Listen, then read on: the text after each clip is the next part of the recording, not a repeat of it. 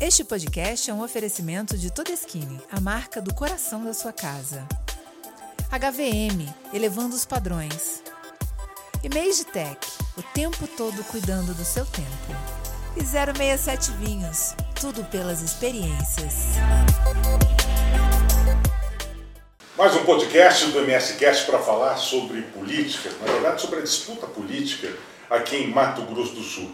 Hoje eu tenho a honra de conversar com ele, que já foi governador por duas vezes, prefeito por duas vezes, já foi deputado, ou seja, tem um longo currículo é, político e vai poder falar um pouco não só da questão política, mas também um pouco de vida pessoal, o que o trouxe para essa paixão pela política, doutor André Putinelli. Aqui é o Og Ibrahim e este é o MS Cast, o podcast do MS Conecta para você salvar na sua playlist. Fique antenado com tudo o que acontece por aí.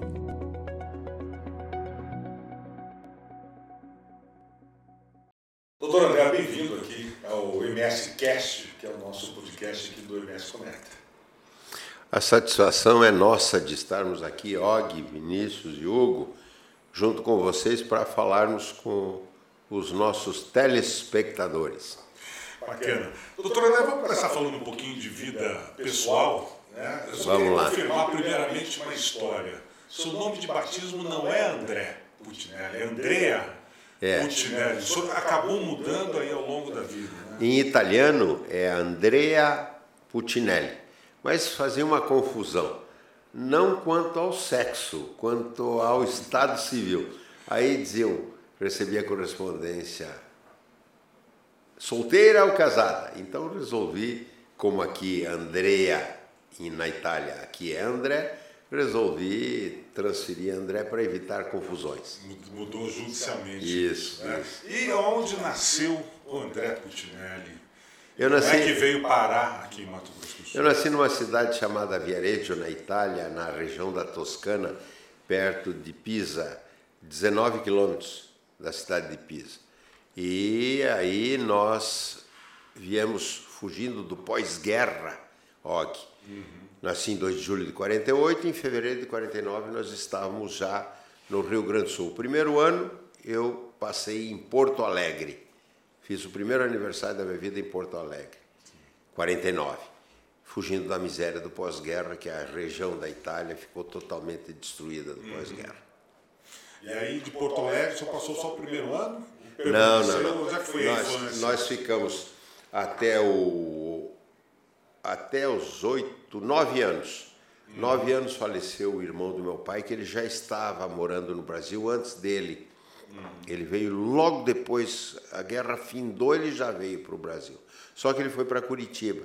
Como meu pai tinha amigos em Porto Alegre, meu pai se radicou em Porto Alegre. Meu tio morreu em Curitiba e meu pai veio cuidar de nós, dos filhos e dos sobrinhos. Mudamos para Curitiba em 58. Uhum. Aí até 1973 lá. Estudei o primário, secundário e depois fiz a universidade em Curitiba e vim exercer a profissão de medicina depois de ter me especializado na cidadezinha de Fátima do Sul. E por que Fátima do Sul? Como você descobriu essa ligação? Eu Curitiba, de... Fátima. Eu, depois de formado, eu continuei fazendo especialização. E um amigo meu, colega de turma, chamado Toshio Shokawa, que tinha feito um bom curso durante os seis anos de faculdade, principalmente na área da, da clínica médica e da pediatria, ele veio para o interior do Paraná e do Paraná veio para Fátima do Sul. E ele sozinho vai se estressando, não tem, não dorme, é parto, noite. Ele foi nos procurar, foi procurar em Curitiba um que soubesse fazer cirurgias.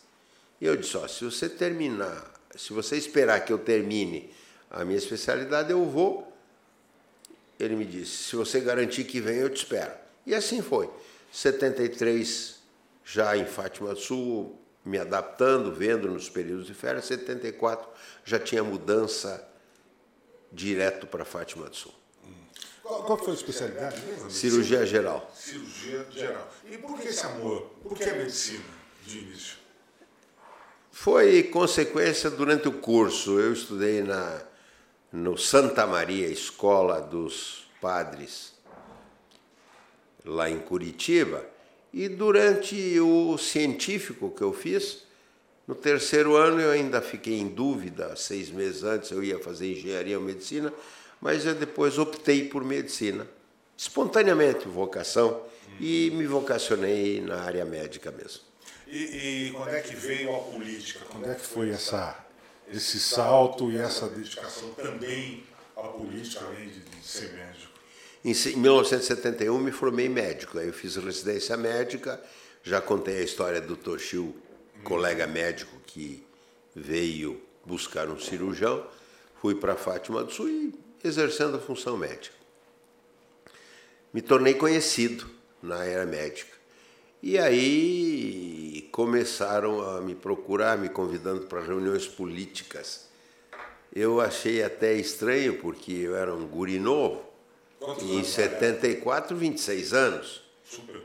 E os anciões da cidade é que, não, vamos lá, doutor André, vamos participar das reuniões políticas. Eu comecei participando timidamente no ano de 1980. 1980.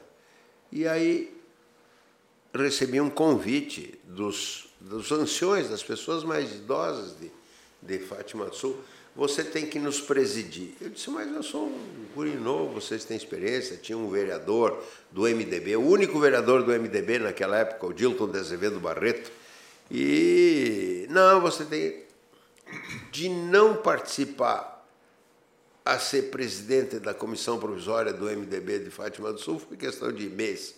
E daí para frente foi sempre procurando eh, fortalecer o partido, sempre no mesmo partido. Uhum. Agora, senhor, em Fátima do Sul, o senhor chegou a, concorrer a alguma eleição Em lá mil- em Fátima? Em 1982 eu concorri a prefeito. Naquela época, como é que funcionava a política? Podia ter três candidatos de um partido, do MDB, e podia ter três candidatos da antiga Arena que viraram PDS. O MDB apresentou o André Putinelli. O PDS apresentou três candidatos. Somados os três candidatos, tiveram 6.385 votos. Eu sozinho tive 6.320. Portanto, perdi um contra três por 65 votos. E apesar de eu ter sido mais votado, eu tive 6.320 votos. A política, a lei era assim. Quem foi para a prefeitura foi o Hermínio de Davi, um médico, 4.047 votos. Quer dizer, quem teve 6.320 votos não foi, porque eh, somavam todos os concorrentes. Naquele tempo o MDB estava lutando para ser oposição no país. E aí eu recebi o convite do Dr. Wilson, que se elegeu governador do estado, para ser o seu secretário de Estado de Saúde. Em 1983 assumi a Secretaria de Saúde. E essa, essa votação expressiva deve ter mexido ali com o bichinho da, da política e aí não parou mais, né? Og, depois que você começa é difícil parar. Tanto é que estamos continuando sempre a convite de amigos, de companheiros. Não, você tem que continuar, tem que nos liderar. E eu aceitei ultimamente essa incumbência de ser pré-candidato ao governo do Estado. Bom, de todos esses cargos pelos quais o senhor passou até agora, qual foi o mais, digamos assim, eh, emblemático para o senhor? A Prefeitura de Campo Grande. Eu, o pessoal, quando anda nos bairros, hoje mesmo eu tenho uma reunião em bairro, o pessoal diz assim, "Ih, como era gostoso. E eu realmente ia nos bairros, Do Fiatzinho Vermelho? no Fiatzinho Vermelho, e falava com a população. O exercício da função política como prefeito foi a que mais me cativou, porque você tinha contato direto com a população, você ia nos bairros, ia nas entidades, ia nas associações de bairros, você ouvia a população, e aquilo que nós fizemos nada mais foi do que ouvindo a população ir ao encontro das suas necessidades.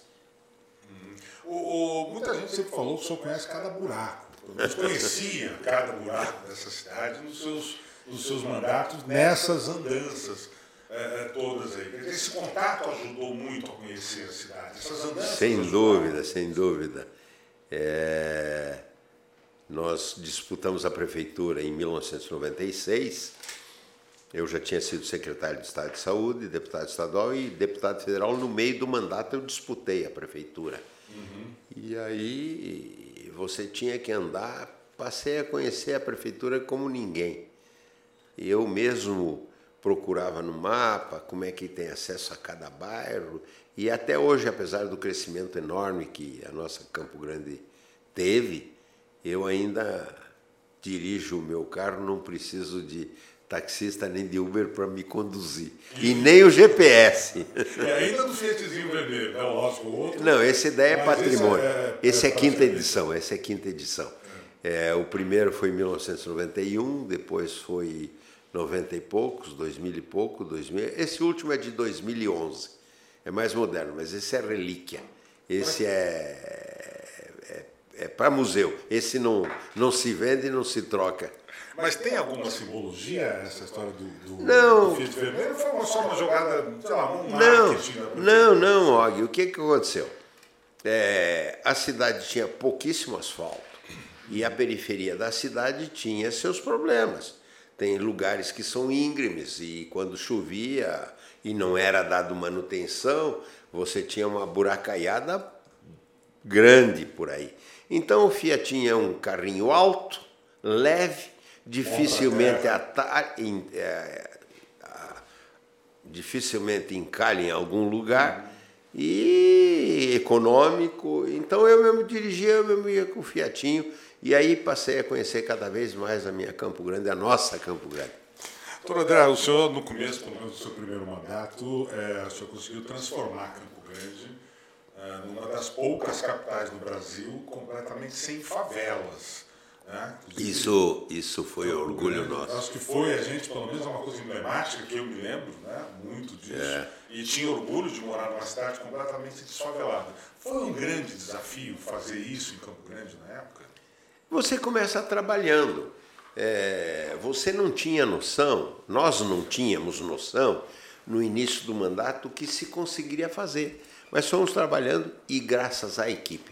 Og, não é só o André, foi o André, foi o seu Oswaldo Possari, que infelizmente faleceu, uhum. nosso amigo, me ajudou muito como vice-prefeito, um grande companheiro, uma grande pessoa, uma boa alma, companheiro de trabalho trabalhamos muito. E a equipe, o resultado obtido não foi só do André, do Oswaldo, foi da equipe. O Marum estava na secretaria na EMA, na Empresa Municipal de Habitação, a Nilene Badeca na Educação, a Beatriz Dobachi na Saúde, a, a Tânia Maragaribe na Assistência Social, e assim a equipe como um todo trabalhamos muito. E nós vimos que planejamento é importante nós vimos que existiam grandes favelas ao longo de todos os cursos de córrego do rio. Por exemplo, ali onde, onde começar a Coafama, uhum. ali pouco depois do, do, do carro de boi, Sim. era uma favela. Do lado direito tinha o Coafama, o Taquaruçu, favela do Oriboca, do lado esquerdo, onde era aquele tinha aquele esqueleto do antigo que queria ser mercado do produtor, uhum. né? Era, era favela, existiam 1.044 famílias ao longo da via até o final. 1.044 famílias. Quase no centro da cidade. Aí nós andando, porque andávamos muito, e andávamos a pé com os secretários. Como é que nós vamos fazer para tirar essas pessoas daqui? Para onde, né? A é. primeira preocupação. Construir casas. As primeiras casas que nós construímos eram de 28 metros quadrados, um quarto. Depois nós conseguimos arrumar recurso, 42 metros quadrados, dois quartos. Mas nós construímos as casas, transferimos as pessoas e ao longo da via nós fizemos avenida, fizemos parques lineares e dávamos manutenção no córrego. Tanto é que o córrego, em nosso tempo, nunca desbarrancou. O córrego no nosso tempo nunca desbarrancou. E ao formarmos as avenidas, que serviam de fluxo rápido, nós começamos a intensificar o trabalho e tivemos a grata satisfação pela equipe de entregarmos em 2004 Campo Grande sem favelas. Foi um trabalho. Foram construídas 17 mil casas. No primeiro mandato, isso. Nos dois Nos mandatos dois de mandatos. prefeito. E nessas 17. Nós tínhamos 173 favelas, favelinhas pequenas, favelas um pouco maiores, mas essas 17 mil casas abrigaram todos os ex-favelados e ainda foram casas em, em, feitas para urbanização em determinadas regiões da nossa Campo Grande. Uhum. O, pelo fato do trabalho que o senhor desenvolveu no primeiro mandato, tornou o segundo um pouco mais leve, um pouco mais fácil? O primeiro ano nós entramos sobre aquela bola dividida, nós ganhamos por 411 votos. Uhum. Aí tinha vindo antes era o Lúdio ou o Juvencio que estava? Era o Juvencio que estava. Era Lúdio, depois Juvencio, depois André. Eu entrei naquela bola dividida. Nós disputamos contra o Zeca do PT, foi uma Sim, disputa boa, uma disputa respeitosa, mas foi acirrada ao extremo. Eu ganhei por 411 votos. Aí, barbaridade. Era. E nós não tínhamos recurso. Os primeiros quatro meses nós fizemos de tudo para segurar os gastos, para ter recurso para pagar o atrasado. Bom, e aí o que, que começou? Nós fizemos uma pesquisa é, OG no final de junho do primeiro ano. 44% de ruim e péssimo o André estava e 11% de bom e ótimo. Porque nós tínhamos segurado, feito. Terminamos, eu me lembro de cabeça. Terminamos dezembro de 1997. 30, baixou de 44 para 30% do ruim e péssimo. Subiu de 11 para 28 de bom e ótimo. Cruzamos o segundo ano. No segundo ano estávamos 45% de bom e ótimo e 19% de ruim e péssimo. Terminamos o segundo mandato com 90% de bom e ótimo na prefeitura de Campo Grande e 5% de rejeição, 4 ou 5% de rejeição. Então, o segundo mandato foi espetacularmente positivo, porque já haviam visto que nós dávamos o respeito à população, que ouvíamos a população e que revertíamos os impostos da população em serviços, em casas, em estruturação da saúde, em melhoria da educação. Começamos a dar prêmios na educação e a população no segundo mandato, então, nos convidava para ir nos bairros: asfalta aqui, asfalta ali, asfalta aqui. Nós asfaltamos mil quilômetros lineares, considerando que a rua tivesse oito metros. Então, 8 milhões de metros quadrados de asfalto asfaltado. Fizemos mais asfalto do que quatro, cinco prefeitos anteriores, somados. O senhor acha que é possível fazer um bom mandato em apenas é, um bom mandato em apenas um só? Por exemplo, fazer um bom trabalho em apenas um mandato? É, eu tenho uma opinião. Eu acho que o mandato poderia ser único, não de quatro anos, de cinco ou de seis anos, sem reeleição e coincidir todos os mandatos. Presidente da República, senador, federal, estadual, prefeito, governador, vereador, tudo no mesmo. A nação para quando você tem eleição. E Sim. quer queira que não existe pela legislação algumas interrupções. Portanto, o melhor seria um mandato só, um pouco mais longo, sem reeleição para executivo, mais longo, como você diz, cinco anos ou no máximo seis anos. E tudo coincidência. De presidente da República a vereador, tudo no mesmo dia, na mesma hora e pronto.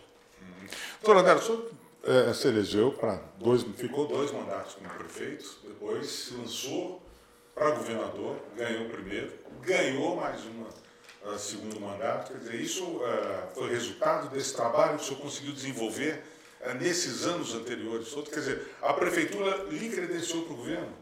Por isso a gratidão a Campo Grande de um mandato difícil nos dois primeiros anos, no 1997 e 1998, para correr para o abraço depois. Gratidão à Prefeitura de Campo Grande gratidão à população de Campo Grande. Nós nos inteiramos bem, interagimos bem, nos demos bem. Eu gostava de ir no bairro, eu gostava de receber convite da Associação dos Bairros, ir nas galinhadas do final de semana. Vem aqui, vem olhar e tal, vamos, vamos ver a partida de futebol ficava contente com isso. E a minha gratidão a Campo Grande é por isso. me projetou para o Estado e para o país. Eu fui considerado o, em 2003, no penúltimo ano, em 2004, em pesquisa nacional, fui considerado o melhor prefeito das capitais brasileiras.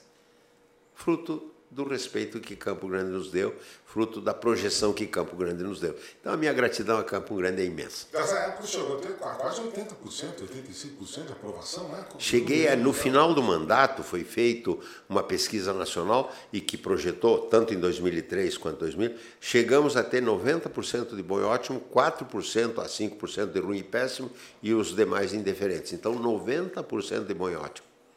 Foi por isso a gratidão a Campo Grande. Agora, o quão mais difícil foi assumir o Estado né, em relação ao trabalho da Prefeitura? O trabalho da Prefeitura nos deu experiência bastante grande. Terminei o mandato em 2004 e fiquei estudando 2005 e 2006, me preparando para ser governador do Estado.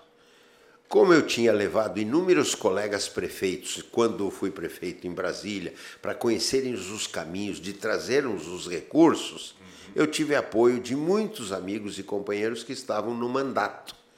Então, 2005, 2006, eu estudei, me preparei para conhecer o Estado, para saber o que é o Estado, que são coisas diferentes da prefeitura. E em 2007, 1 de janeiro, assumi, tendo sido eleito no primeiro turno, com 60, quase 69% dos votos.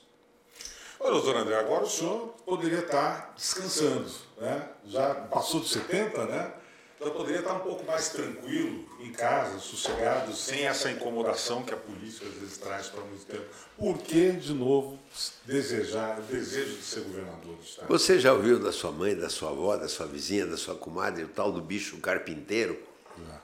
É, você não sossega, quem gosta de trabalhar, e para mim não é sacrifício trabalhar. Eu gosto de trabalhar, eu gosto de andar, eu gosto de fazer reuniões, eu gosto de participar, eu gosto de conhecer. E o pessoal diz: bom, vamos buscar o André de volta. Mas olha, vamos tocar o barco. Não, tem que ser você me mostrando pesquisas e pesquisas e pesquisas e pesquisa. Eu confesso que eu gostei de ser buscado, eu confesso que eu fiquei agradado, eu confesso que eu fiquei lisonjeado. Então vamos tocar o barco, vamos trabalhar. Tem disposição até os 100 anos com C, não 100 anos sem S, para trabalhar. E trabalhar, trabalhar, trabalhar. Eu estou andando bastante no estado, vendo as novas peculiaridades de cada estado, depois de uma pandemia em que ela trouxe uma quebradeira danada, principalmente os empresários pequenos, trouxe muito do, do desemprego, trouxe fome. É, é um desafio grande e eu aceitei esse desafio e quero trabalhar. Eu estou fazendo um projeto que vai ser registrado do nosso programa de trabalho. O que, que eu vou fazer na saúde? Porque tem muita gente que diz assim, ó, eu sonho com uma saúde bonita, boa. Tá bom, mas como é que você vai fazer a saúde boa? Você vai fiscalizar, como eu fiscalizava a ida nos, nas UPAs, nos postos de saúde, você vai ter médico, saúde é do, obrigação do prefeito. Tem uns que dizem que vão fazer tudo. Tem que saber o que vai fazer na educação, na saúde, na segurança, no turismo, no emprego, no desenvolvimento, para que nós possamos saber como é que a pessoa faria, se ela está preparada ou não. A par desse programa de trabalho, nós estamos andando nos municípios perguntando: Og, você fosse governador do Mato Grosso, o que você, como governador, faria pela nossa Campo Grande? Coletando as opiniões. O que nós fizemos com Oswaldo Possari na prefeitura. Andamos. Então, muito do que realizaremos chegando ao governo do Estado será termos ouvido a população levando o desenvolvimento ao encontro das necessidades e das prioridades que a população de cada município elencar, disser que é prioridade. E ouvindo uh, tudo que o senhor tem ouvido da população, o que, que o senhor acha ou vai adotar como prioridade? O que, que o Estado está mais precisando? O que veio da própria população? O pessoal, depois dessa pandemia, diz assim: ó, queremos desenvolver o nosso município os pequenos, os grandes, os médios municípios. O que é desenvolvimento?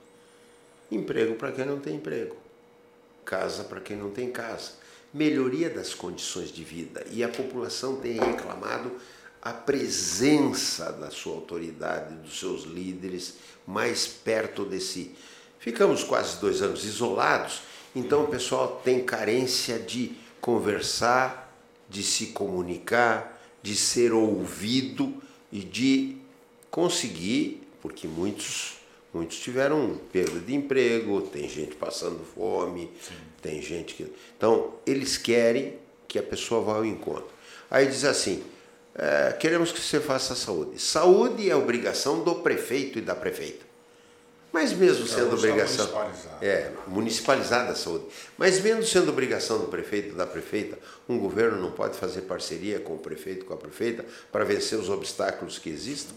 Fazer um consórcio de municípios, centralizando nas cidades mais, maiores, nas regionais, para que o sujeito não venha lá do fundão do interior para cá para fazer diálise, hemodiálise. Tem que ter hemodiálise mais perto do cidadão. O sujeito tem que fazer três por semana, porque o rim pifou. O sujeito sair de Porto Murtinho para vir até aqui em Campo Grande para fazer diálise, ou ele morre na cidade, ou piora na doença, ou no caminho. Ou morre por acidente, infelizmente, isso acontecer.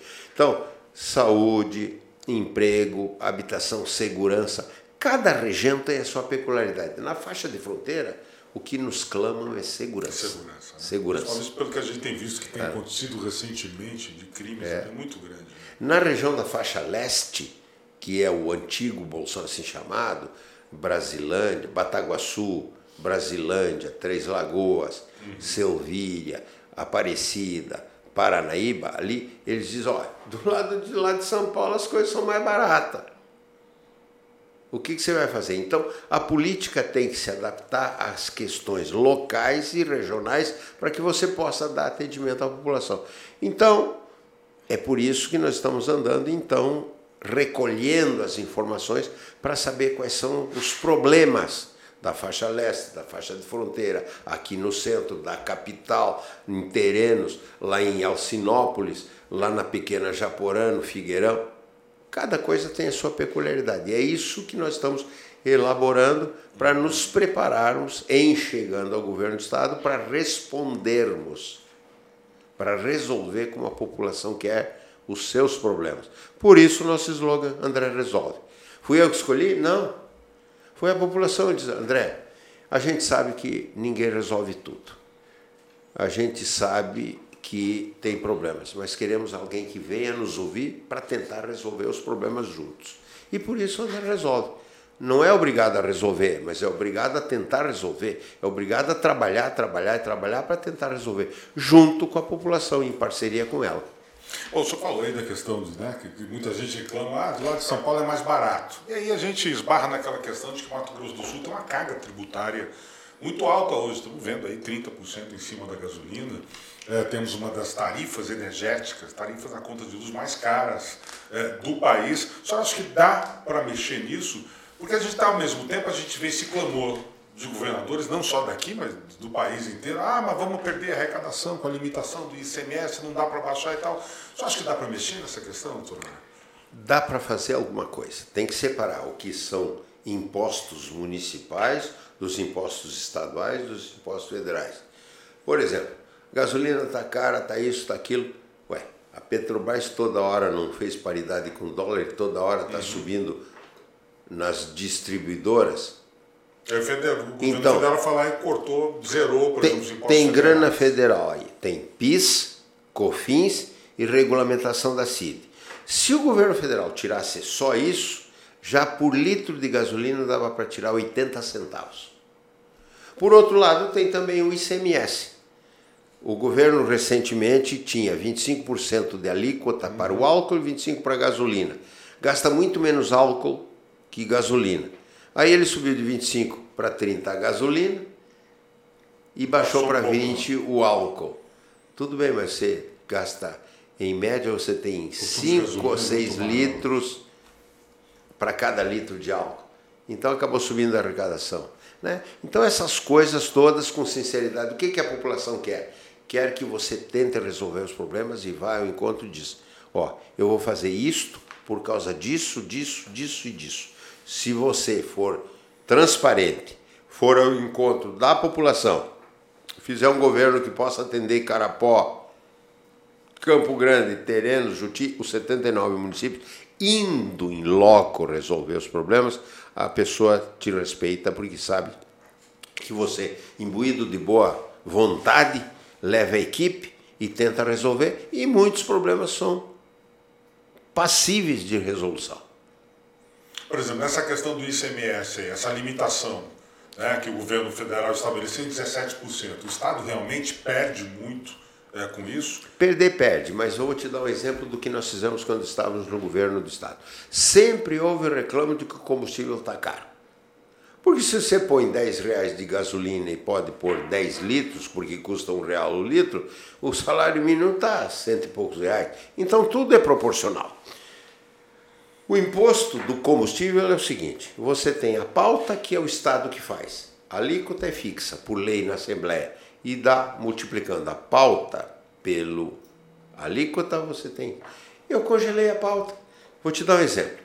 Quanto é que está a gasolina na bomba? R$ 7,50. R$ 7,50? Vamos por dizer que fosse 7. O que, que eu fiz no meu governo? Reclamo de todo lado. Vamos fazer o seguinte: alíquota eu não baixo, vai ficar os 17. Ah, mas então não adianta nada. Adianta, pera aí que adianta. A pauta é R$ reais multiplicado por 17% dá o imposto. Vamos fazer o seguinte: eu vou baixar 20% a pauta, você vai ter 17 sobre 20% a menos do 7. 1,40. 5,6. Então, 5,6 é a pauta. 17 sobre 5,6. Petrobras subia para 8, ficava 5,6. Petrobras subia para 9, ficava 5,6. Subia 10, ficava 5,6. Ficou congelado no meu tempo 5 anos seguidos. Ao longo do tempo, com a inflação, foi. Ninguém reclamava. E por que pauta? Porque é decreto. Eu faço decreto, amanhã está publicado e está resolvido. Por que não alíquota? Porque tem que mandar para a Assembleia. Aí você manda para a Assembleia um projeto de lei, quanto tempo fica para ser aprovado? Ah, não, e tal, você baixou os combustíveis. Aí eu quero que baixe o ICMS dos móveis, quero que baixe o ICMS do tijolo. O, cada um tem o seu lobby, uhum. e ao ter o seu lobby. Que isso pode é, acarretar uma série de outros é, pedidos. Então o que você faz? Você tem que aliviar onde está o problema. Dá para resolver. Dá para resolver. Eu assumi um seguinte compromisso não sobe nenhum imposto. Podem gravar, tenho ido em reuniões, podem gravar, eu estou gravando, eu tenho gravado todas as minhas reuniões públicas em bairros, para depois eu dizer, ó, vim aqui, prometi isso, não prometi, fiz, não fiz, porque ao longo do tempo se perde o que foi feito, falado. Não vou subir imposto nenhum, nenhum, nem IPVA, que é do Estado, nem ITCMD, que é do Estado, nem ICMS, que é do Estado.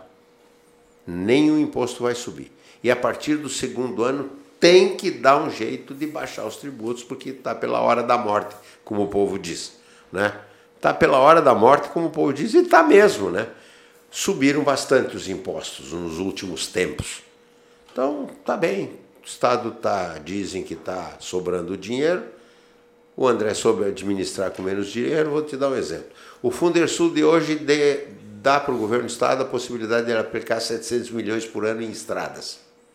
Eu tinha 250 milhões por ano. Então pega os 250 milhões daquele tempo, traz o que seria 250 milhões hoje? 400? 450? 500 só? Dobrou de 2014 para 2022. Então tem, se trouxer os 250 milhões a valor que seria hoje, 500 milhões, tem 700, tem mais. Dá para dar uma aliviada. É, atrair indústrias para cá. O Estado Importante. ainda, o Estado ainda é muito, é, muito focado na agropecuária, no agronegócio, o que não é ruim, obviamente, nós temos uma das maiores produções hoje do Brasil, mas falta industrialização, que não seja só a indústria né, do agronegócio, como a gente está vindo aí, a, a, as indústrias florestais que estão vindo, papel, celulose, enfim. O que, que dá para fazer, doutor André, para trazer indústria de verdade mesmo? Porque nós perdemos muitas indústrias aí no passado por falta de incentivo. Algumas é, fábricas de carros que não vieram para cá foram para Goiás, foram para Mato Grosso.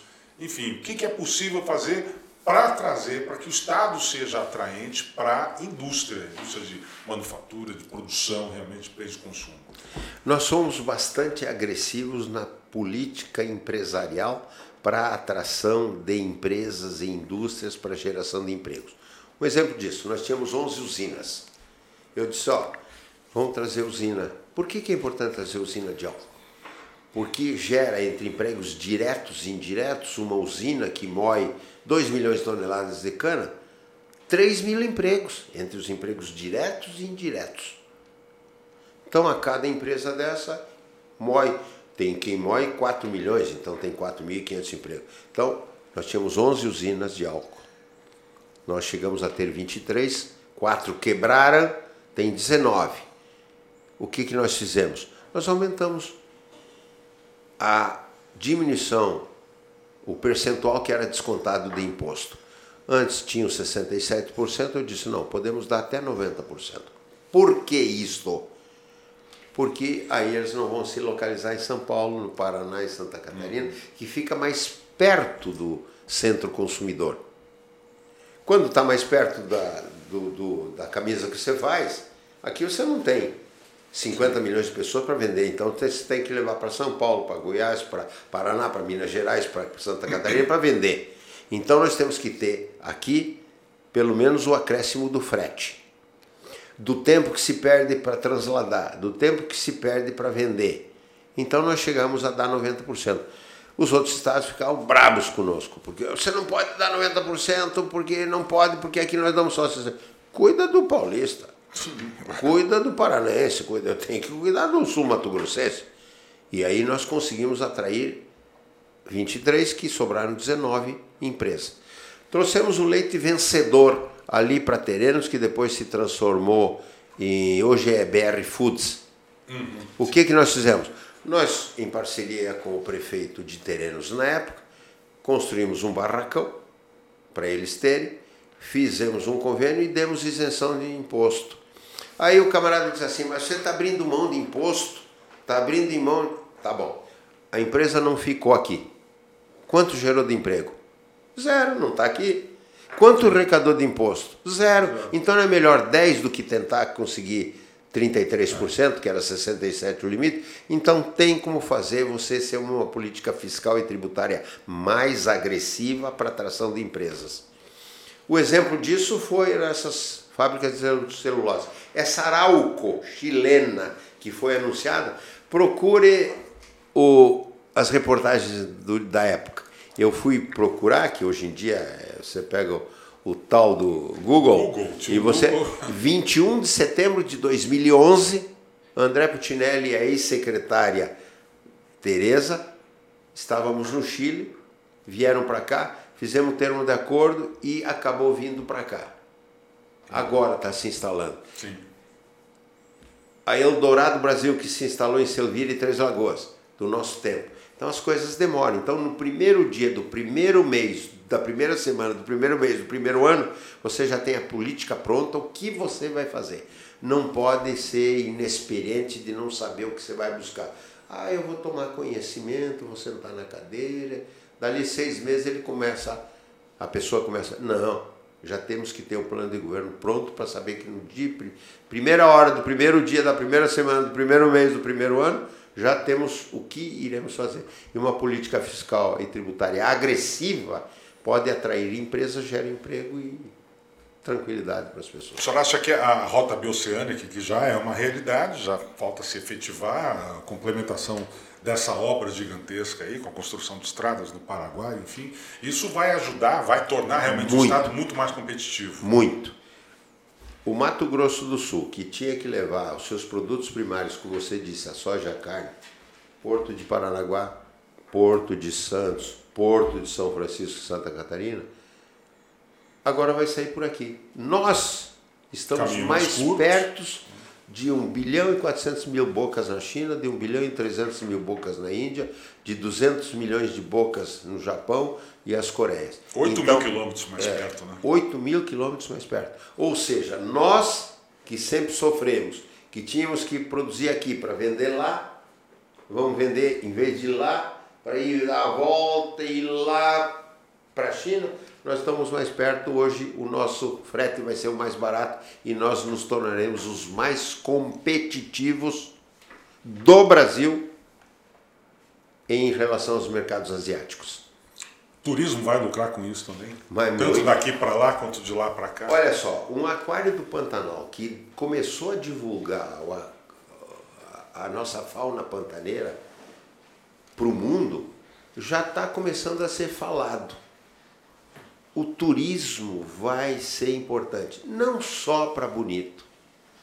Dá para fazer turismo em Bodoquena, que tem as mesmas belezas de Isso, Bonito. percebe realmente Em- faltam muitos lugares, não é só bonito em Jardim, Pantanal, né? em Guia Lopes, em Coxim, na Cachoeira das Palmeiras, turismo de eventos, turismo lá em Ponta Porã, e vão regulamentar as áreas francas e, eventualmente, os jogos.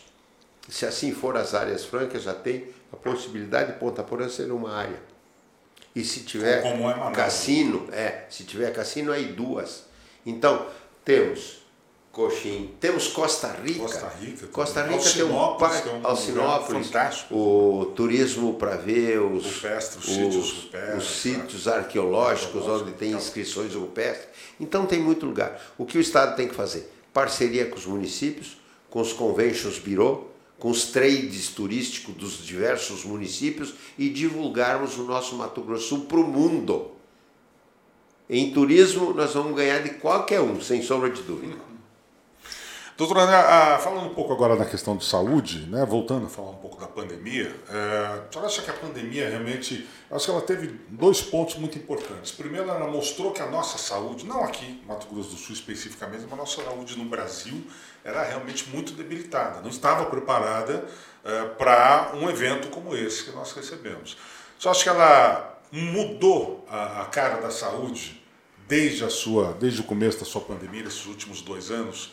Fez a gente acordar realmente para a real necessidade do que a saúde precisa para enfrentar situações como essa? Quem não acordou vai ter problemas. Saúde é em velocidade de mídia digital. Hoje em dia, você, ah, eu estou lá em Japorã. Tudo bem, vamos dizer que lá tem um exame. Precisa vir aqui, põe na tela.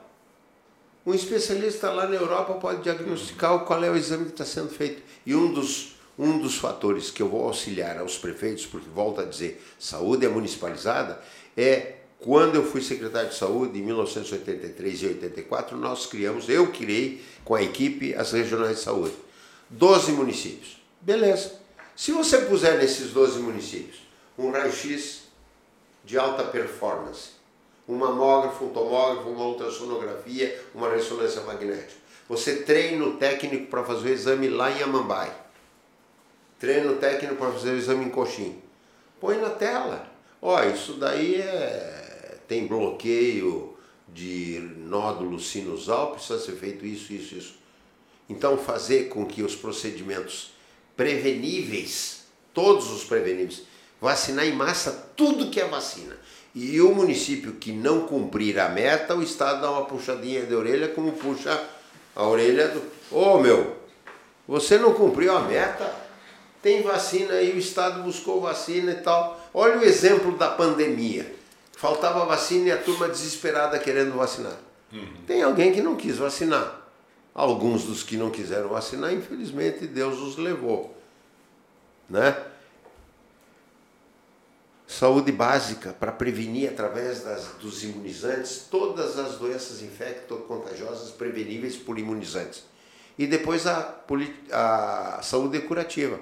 Porque a, a, a, partir do momento que você não tem poliomielite, paralisia infantil, a partir do momento que você não tem sarampo, não tem cachumba, não tem meningite, coqueluche, não tem rubéola, não tem coqueluche, não tem hepatite daquela que mata, você vive mais. E aí começa a viver mais, começam as doenças da idade adulta uhum. para a idade terceira idade, que são as idades do sistema cardiocirculatório e os cânceres. Bom, mas tudo bem, mas aí você tem que prevenir. Você tem que ter um mamógrafo para prevenir. Se você detectar o câncer nos primeiros meses e com o aparelho você detecta, você salva 99% das mulheres que podem ter câncer de seio, que é o câncer mais comum na mulher. Então por que, que não pôr pelo menos nos 12 polos? Aí você não precisa vir de Porto Murtinho para fazer hemodiálise aqui. Tem que ter hemodiálise nessas 12 regiões. Aqui da UANA. Aqui da UANA. Não tem hemodiálise agora. Teve, parou, voltou a ter, parou, voltou a ter, parou. Está parado. Neste momento me parece que está parado. É não é, não é, não é possível. De Porto Mutinho ele passa por aqui da UANA e vem para Campo Grande. Tem que resolver aqui da UANA, e aqui da UANA resolve Miranda, Anastácio, resolve a região mais perto, levar a saúde mais perto do cidadão. É, Mato Grosso do Sul foi destaque né, durante a pandemia, Campo Grande foi destaque, vacinou mais, vacinou primeiro e tal, enfim. Tivemos aí né, à frente de várias capitais brasileiras durante a pandemia. Na sua avaliação, o, o, o trabalho foi bem feito? Na pandemia, que você acha que foi bem conduzido? Foi. Eu tenho que tecer elogios à Secretaria de Estado de Saúde, que auxiliou aos municípios Auxiliou inclusive a Secretaria de Saúde Municipal de Campo Grande. Então, o que é correto tem que reconhecer. O seu Geraldo Rezende esteve e está de parabéns. Doutor André, vamos entrar em assuntos um pouco mais ácidos agora. 2018, aí as vésperas das convenções partidárias, uh, o senhor recebe um processo, vai preso, é afastado de uma certa forma da disputa eleitoral naquela época. Agora, recentemente, a gente viu, nós vimos aí ressuscitarem alguns processos da, da lama asfáltica, né, que parecem que trazem de volta uma situação semelhante à que aconteceu naquela época. O senhor está preocupado com isso? Não. Depois disseram que eu sou inocente. E agora recomeçam. Não recomeçaram contra mim. Até agora eu não tenho nenhuma condenação em primeira instância. Não tem condenação. Ah, mas voltaram a dizer, voltaram a mentir. Voltaram a querer difundir perseguições que houveram. Então isso não me preocupa. Nós vamos registrar a candidatura. Registrando a candidatura, eu demonstrei que sou ficha limpa, porque ficha suja não registra candidatura. Então, eu estou tranquilo. Isso não lhe tira o sono nesse momento? Não, agora, absolutamente, porque... parece né, que a situação está se repetindo de 2018. É, mas se você for ler as matérias mais recentes, não dizem que lá o, André está relacionado. É, eu, São eu outras pessoas. é, é. Mas como há pessoas que eram ligadas ao senhor... Sim, sim, sim. Então, é, falando de pesquisa, a gente tem acompanhado as pesquisas aí, o senhor está ali né, brigando pela liderança nessa disputa eleitoral, junto com o prefeito é, da capital, muitas vezes um pouco à frente, outras vezes praticamente. Quer dizer, há um. está meio empatado ali. Mas o André Putinelli também é, arca com o peso de uma, de uma rejeição é, muito grande, ao mesmo tempo em que é um dos favoritos para levar a eleição. Como é que o senhor, é, digamos, analisa isso e administra isso? Pois é. Quando a pessoa sabe a verdade, ah, é assim, é? Puxa vida, ah, então não é assim. O que, que eu digo para as pessoas? Vão atrás das informações corretas. Você veja que a minha rejeição diminuiu a menos da metade.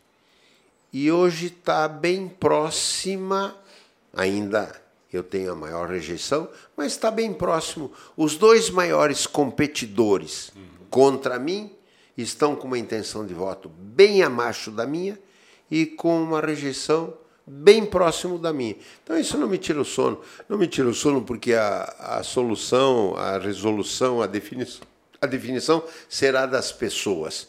E nós estamos acompanhando as pesquisas qualitativas e quantitativas, todas elas, e em nenhuma delas mais recentes, as deste mês de junho, eu fico sem estar cinco, seis pontos à frente do segundo colocado. E a rejeição não tem essa distância do segundo colocado, ou seja, ele está mais próximo de mim na rejeição do que na intenção de voto. Naquela, naquela época que o senhor eh, foi preso, seu filho foi preso, o senhor chegou a usar tornozeleira eletrônica, é, é, como é que foi isso? O senhor pessoalmente, que já tinha sido governador, prefeito duas vezes, duas vezes governador, deputado, secretário. Como é que essa situação mexeu? Ó, tem gente que pensa que eu tenho tornozeleira até hoje. Foram menos de 48 horas. Uhum. O juiz mandou tirar porque era injusto e porque não tinham atendido aos requisitos que são necessários para pôr tornozeleira. Então, a prisão. A prisão agora disseram, não, olha, o juiz foi afastado. Por que, que ele foi afastado? Porque ele, né? por suspeição. E por que, que ele foi suspeito? Porque não me deu o direito de provar que eu estava falando a verdade. Ué, você não pode se defender? O juiz disse, não pode se defender. Ah, é? Não pode fazer perícia? Não pode fazer perícia. Não pode apresentar provas? Não pode apresentar provas. Quando eu as apresentei, disseram que eu era inocente. Isso mexeu? Claro que mexe. Claro que mexe. A injustiça feita não tanto para com você, a justiça feita para com os filhos. Ah, qual é o pai e a mãe que aceitam uma injustiça para o seu filho? Injustiça! É difícil. Mas isso é passado, vamos olhar para frente, vamos trabalhar e mostrar que a gente responde aos detratores com trabalho competente e que seja para cuidar do nosso Mato Grosso para fazê-lo o mais bonito possível. Agora, o que, que o doutor André não conseguiu fazer como, eh, com dois mandatos como governador, que tem vontade de fazer e que pretende fazer agora, não caso seja eleito, claro. Não consegui dar emprego para todo mundo. Conseguimos por todos os que não tinham escola estadual dentro da escola. Isso nós conseguimos fazer. Construímos 74 mil casas. Apesar disso, não conseguimos dar casa para todo mundo. Então, nunca se vai conseguir gerar emprego para todos, não ter desemprego zero, casa para zero. Mas o que eu gostaria de fazer é fazer mais mais daquilo que a população achou que é bom, mais daquilo que a população achando que entende que vai ao encontro das suas reivindicações. Então, fazer o que nós estamos no nosso plano de governo, mas as prioridades do momento que a população nos diz. Arrumar emprego, arrumar casa, gerar empresa e indústria para abrigar ao pessoal, para não passar fome, auxiliar as micro e pequenas empresas, adquirir da agricultura familiar, para que eles possam ter, através das compras governamentais, os 30% que a lei diz que pode comprar diretamente dos que produzem na agricultura familiar, de assentamentos e de quem queira produzir. Então, fazer mais.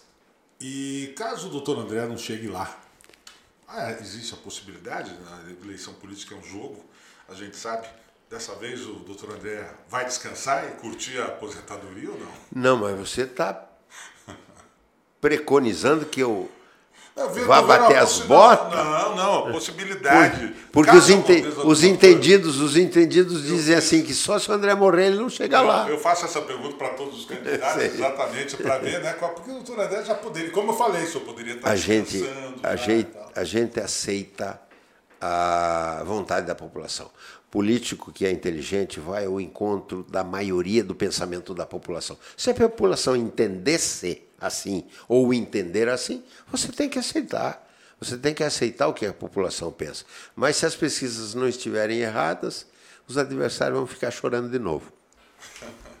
tá bom. Eu conversei aqui com o doutor André Cutinelli, né, candidato ao governo de Mato Grosso do Sul e desejo boa sorte nessa caminhada e que realmente que se faça aquilo que Deus que a população que seja feito. Que a população quer e Deus preconiza, né? Quero agradecer a você, Og.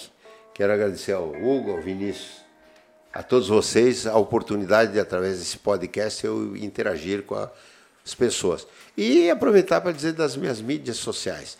O meu WhatsApp 998 13 14 18 o meu Facebook, Instagram, Telegram, YouTube, TikTok, André Putinelli Oficial. Ou põe o QR Code na frente da, do teu celular. E o nosso site, andreputinellioficial.com.br, para que você interaja conosco, saiba da nossa agenda, saiba do que nós estamos dizendo, saiba onde são as nossas reuniões e você palpite para que nós possamos ir ao seu encontro a partir de 1 de janeiro de 2023 em sendo governador. Obrigado, doutor André. Uma boa sorte para o senhor. Obrigado, Og. Um grande abraço a você e muito obrigado novamente a essa gurizada aqui. Então é isso. Esse foi mais um MS Cast sobre política com um candidato ao governo de Mato Grosso do Sul. Semana que vem tem mais. Um abraço e até lá.